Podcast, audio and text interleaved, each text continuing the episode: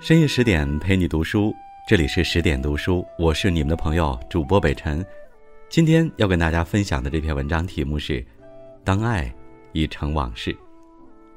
如果你喜欢这篇文章，不要忘记了一定要多多的关注和支持我们。如果你喜欢北辰的声音，也可以下载十点读书 APP，在主页里搜索“北辰”，可以找到我的声音专区。接下来就开始今天的分享。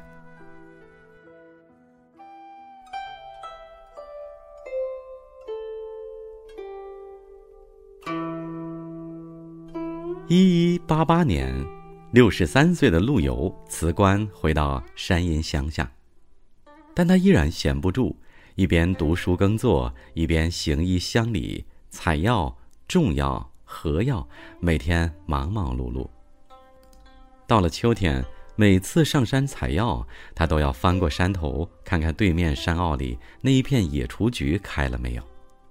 又是一个清晨，陆游早早起身上山。还未翻过山坡，便觉清香袭人。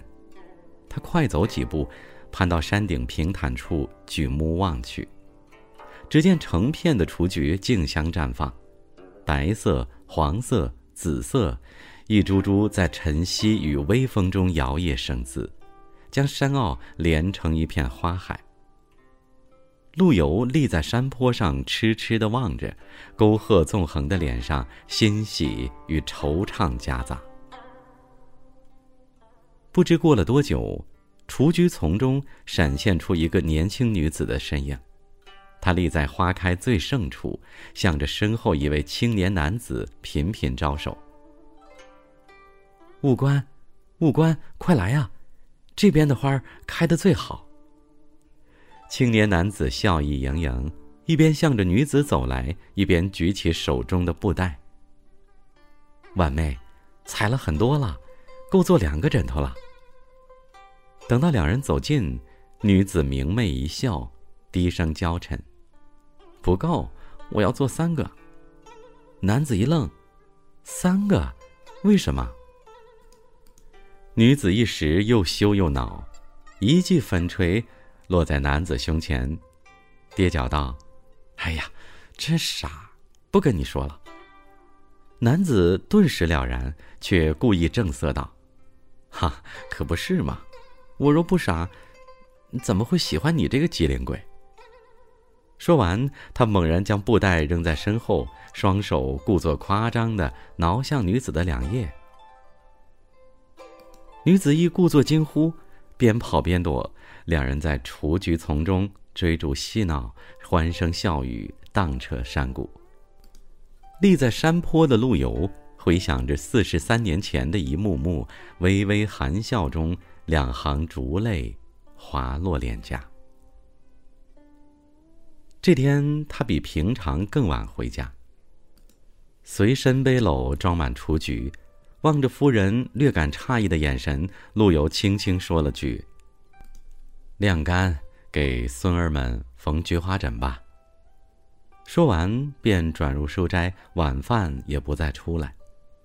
夫人端来茶水汤饭，却发现他早已经在书斋卧榻合衣而睡，书桌上还凌乱地铺展着一卷墨色未干的诗稿：“采得黄花做枕囊，取瓶深黄闷幽香。”换回四十三年梦，登岸无人说断肠。少日曾题举枕诗，囊边残稿锁蛛丝。人间万事消磨尽，只有清香似旧时。夫人轻轻叹了口气，这是又想起他了。叹罢，将茶盘放下。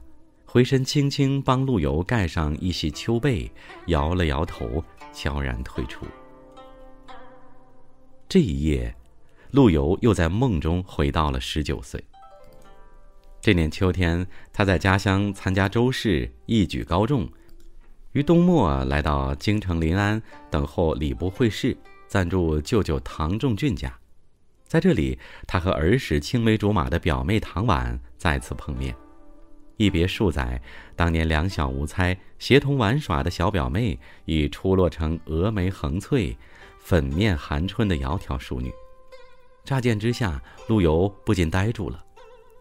还是热情大方的唐婉连喊几声表哥，才把陆游从儿时思绪中拉回。这之后，陆游潜心备考，白天累了，晚上倦了，总有表妹贴心差家中侍人送来茶汤点心。每次表妹外出，更不忘给表哥捎带各色临安小吃。唐婉自幼聪慧，颇识诗书，闲暇时刻，表兄妹便也常常一起纵谈诗词歌赋。他们发现，两人还像小时候一样，在一起总有说不完的话。唯一不同的是，两颗心比从前越靠越近。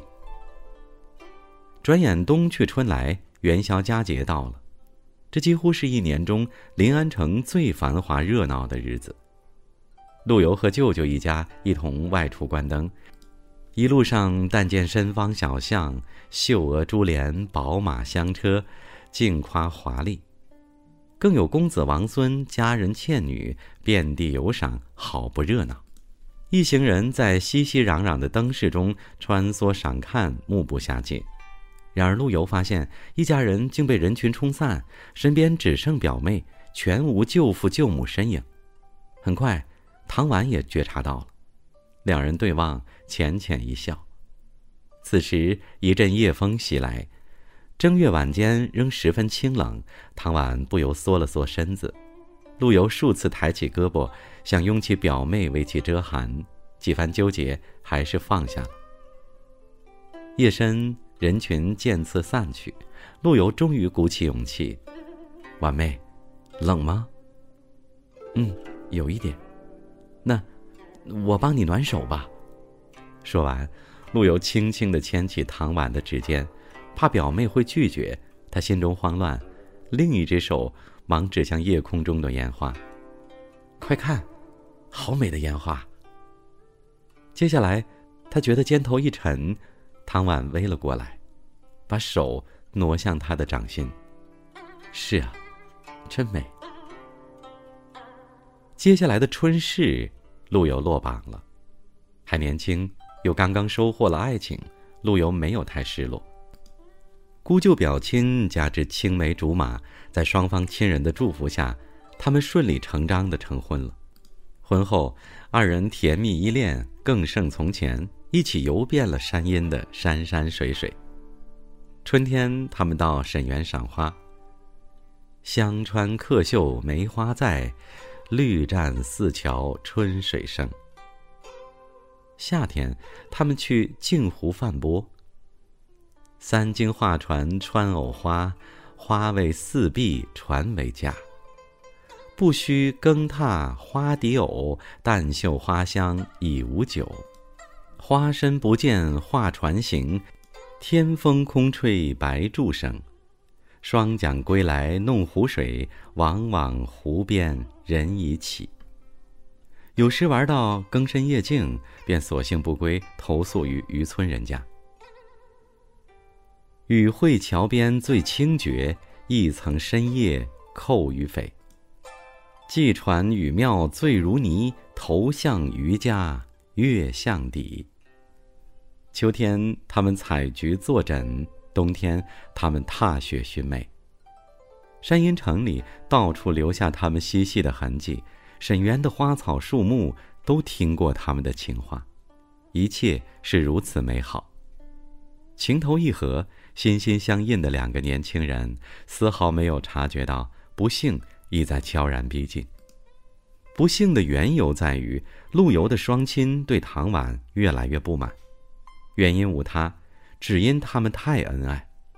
在古代，夫妻之间的最高境界是相敬如宾，即使彼此钟情，也必须低调，不能张扬，更不可公开示爱。因为在当时，家族利益为公，夫妻之爱为私，私情太甚就会以私害公，影响家族团结；而对外展现私情，则会让人觉得儿女情长、英雄气短，有失男子气概。比如汉代的张敞就曾因为父画眉而成为整个长安城的笑话。《世说新语》中也记载过一个叫荀凤倩的人，因妻子高烧不退，冒着冬日严寒跑到庭院将身体冷却，然后贴着妻子为其降温。如此夫妻情深之举，却是祸及于世。在当时的儒家伦理中，男子必须志在四方，追求功名，不可过于恋家或沉迷儿女私情。如初唐诗人骆宾王曾说：“但使封侯龙娥贵，俱随中妇凤楼寒。”男儿就该从军出征，以求功业，怎么可以守着妻子留在凤楼上呢？边塞诗人岑参说得更明白。男儿何必恋妻子？莫向江村老却人。陆游中年到南郑从军时也曾说：“平生万里心，直歌王前驱。战死世所有，耻负守妻奴。”在这样的时代背景下，陆游和唐婉的爱就显得太炙热，太无所顾忌了。除了前述的恩爱之举，他们还不时的有闺房畅吟的私密之作流出，为人所津津乐道。余年二十时，常作菊逢枕诗，颇传于人。陆家乃当地的高门望族，世代书香，其父又是知名的爱国抗金志士，家风甚严，对陆游婚后如此恩爱张扬，绝不可能等闲视之。偏偏两个年轻人耳鬓厮磨。诗酒缠绵下，又不免懈怠了学业，以致陆游婚后两年都未赴京科考，终于惹恼了父母双亲。沉溺私情，惰于科考，婚后无子，数罪并罚之下，陆母执意让陆游休妻。一边是母命难违，一边是难舍爱妻。左右为难的陆游只好表面应承着父母，背地却偷偷在外租了宅子安置唐婉，以其金屋藏娇，再图转机。年轻冲动的诗人完全没有想到，这样只会加速母亲与唐婉决裂。果不其然，后来陆母知悉，对其欺瞒行为震怒，逼迫之意更甚。在那个孝道大过天的年代，陆游终究没能违逆父母，一对爱侣就此劳燕分飞。此后，陆游在父母安排下另娶王氏，唐婉亦再嫁于皇室宗亲赵世成。五年后，三月十五日，山阴人固定的游园踏青日，二十七岁的陆游孤身来到沈园。这里一如往年春时，花团锦簇，游人如织。不同的是，自己身边再也没有了知心深爱的赏花人。五年了，自己已是两个孩子的父亲，他呢，过得可好？还会不会时常像个小女孩般调皮玩闹？赵世成待他又能否如自己昔日般温存体让？在历历往事的追索中，陆游寂寞萦怀地随着人流慢慢而行，不期却在廊檐拐角处与一男子迎面相撞。陆游慌忙致歉，抬起头，却见对面男子潇洒儒雅，风度不凡，身边更携一位风姿绰约、清雅动人的俏女子。陆游一下怔住了，眼前那位盈盈而立。略显消瘦的女子，不正是自己五年来追怀无尽的表妹唐婉吗？一时间，他只觉酸甜苦辣涌上心头，万语千言哽在喉间。唐婉再见陆游，亦是悲心交集，半晌方低低唤了句：“表哥。”见此情形，赵世成忙打破尴尬。久闻陆兄诗名，不期再次相逢，恰好我们携了酒菜，如若不嫌，可愿赏脸一起到亭下把酒赏春？闻听此语，陆游方知失态，忙将目光从唐婉身上移开，并极力压抑着内心的起伏。哪里，还是不扰二位雅兴了。双方就此别过，赵世成携着唐婉。款步离去，陆游则呆立原地，如在梦中。许久，背后传来声音：“陆相公，陆相公！”连喊数声，陆游才反应过来，转身见一家童模样的少年手持托盘送来几道精致酒菜。我家赵相公和夫人相送，您慢用。陆游接过一看，都是唐婉的拿手菜，黄藤酒更是从前两人出游助兴的最爱。转到幽静处，陆游花中独酌，酒入愁肠，化作相思泪。儿时的两小无猜，年少重逢的惊喜悸动，步入爱河的甜蜜依恋，被迫分离的肝肠寸断，一时纷纭而来。他忍不住踉跄起身，行至一面粉墙下，醉意朦胧中，或泪挥血，千般痛，万般恨，都在比武龙蛇中悉数清除。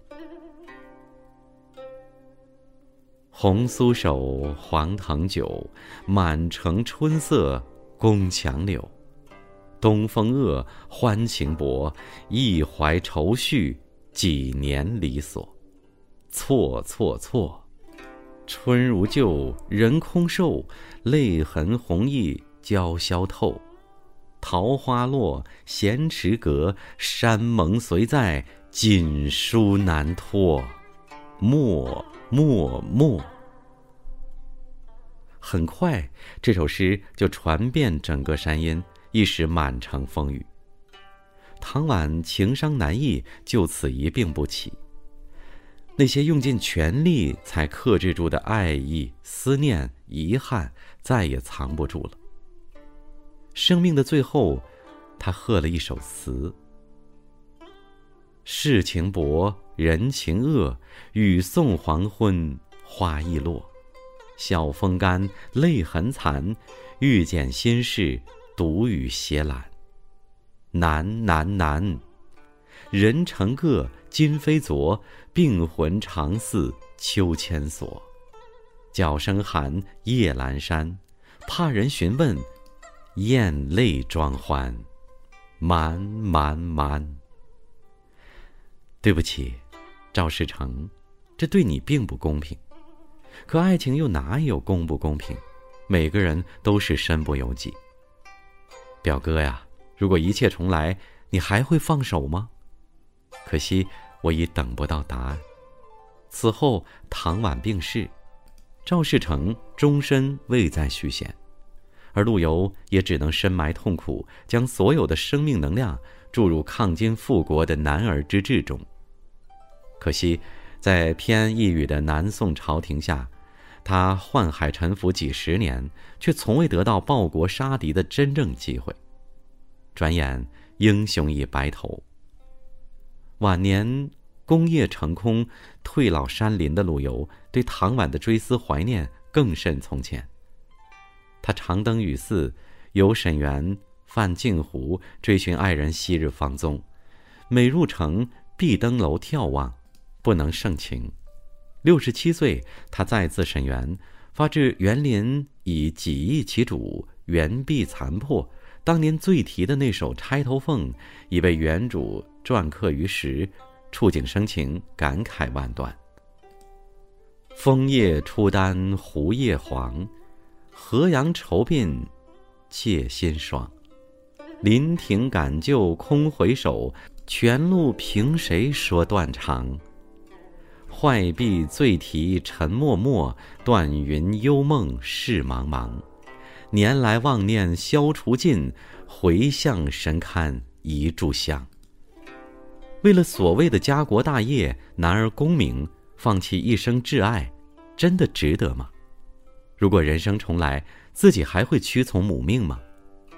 人至暮年，万事成空，我才知道什么对自己是最宝贵。可惜。唯一能够把握的，却偏偏放了手。七十五岁时，陆游住在沈园附近。春日，他再临故地，写下动人的《沈园二首》：“城上斜阳画角哀，沈园非复旧池台。伤心桥下春波绿，曾是惊鸿照影来。”梦断香消四十年，沈园柳老不飞眠。此身行作稽山土，游钓一纵一渲然。已是傍晚时分，斜阳暗淡，画角悲吟。诗人在园内逐逐独行，竭力搜寻着往事印记。可惜世事变迁，池台楼阁已然非复旧貌，只有桥下春水绿波如故。四十年前，佳人曾在此凭栏临照，留下翩若惊鸿的风姿倩影。八十一岁，已入耄耋之年的他，还曾梦游沈园。写下了十二月二日夜梦游沈氏园亭二首。路尽城南已怕行，沈家园里更伤情。香川客袖梅花在，绿栈四桥春水生。城南小陌又逢春，只见梅花不见人。玉骨九成泉下土，墨痕有所碧间尘。八十二岁又作《城南》，抒发人间孤鹤的凄楚之情。城南亭榭锁闲芳，孤鹤归来只自伤。